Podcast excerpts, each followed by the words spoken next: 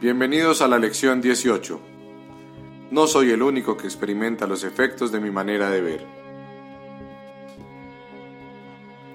La idea de hoy es un paso más en el proceso de aprender que los pensamientos que dan lugar a lo que ves nunca son neutros o irrelevantes. También hace hincapié en la idea a la que posteriormente se le dará cada vez mayor importancia de que las mentes están unidas. La idea de hoy no se refiere tanto a lo que ves como a la manera en que lo ves. Por lo tanto, los ejercicios de hoy hacen hincapié en ese aspecto de tu percepción. Las tres o cuatro sesiones de práctica que se recomiendan deben hacerse de la siguiente manera.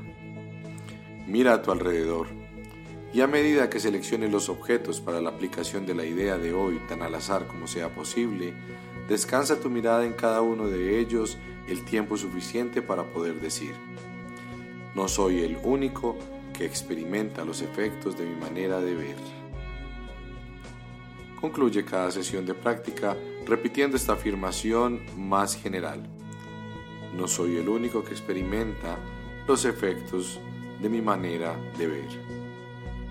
Un minuto o incluso menos es suficiente para cada sesión de práctica. Nos vemos en la próxima lección.